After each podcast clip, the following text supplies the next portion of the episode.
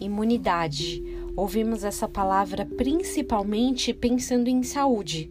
De uma forma bem genérica, quando alguém tem imunidade a um vírus, quer dizer que seu organismo é resistente a ele.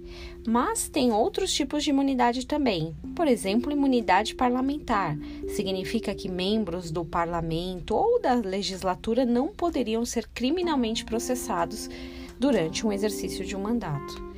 Imunidade tributária é aquela que algumas instituições são enquadradas e não pagam impostos por isso.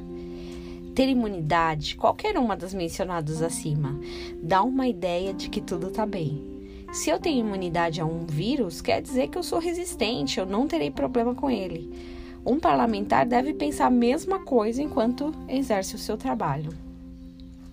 Nós também temos uma promessa de imunidade. Ela não está vinculada a um afastamento integral dos problemas, tristezas e dores, até porque nós sabemos que neste mundo teríamos aflições, apesar de que ele não é invencível não é uma imunidade no corpo. Esse está sujeito ao desgaste natural de viver envelhecendo desde o dia que nascemos.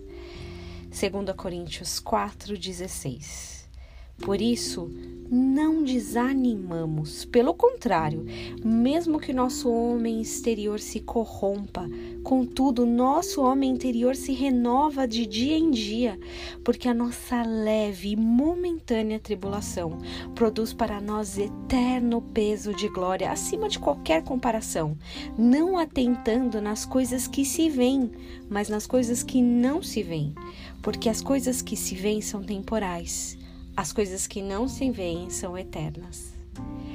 Isso sim é imunidade. Temos a promessa de um espírito inabalável, apesar das circunstâncias externas e até atinentes ao nosso corpo. Apesar de qualquer dificuldade, o espírito se renova. Que grande maravilha esse contraste! Temos a certeza de que toda tribulação é leve e momentânea e não pode abalar aqueles que têm um espírito firmado. Que seu espírito esteja firmado em Deus, não só hoje, mas todos os dias, e que ele seja rejuvenescido nesse período. Claro que você tem um dia muito abençoado em nome de Jesus.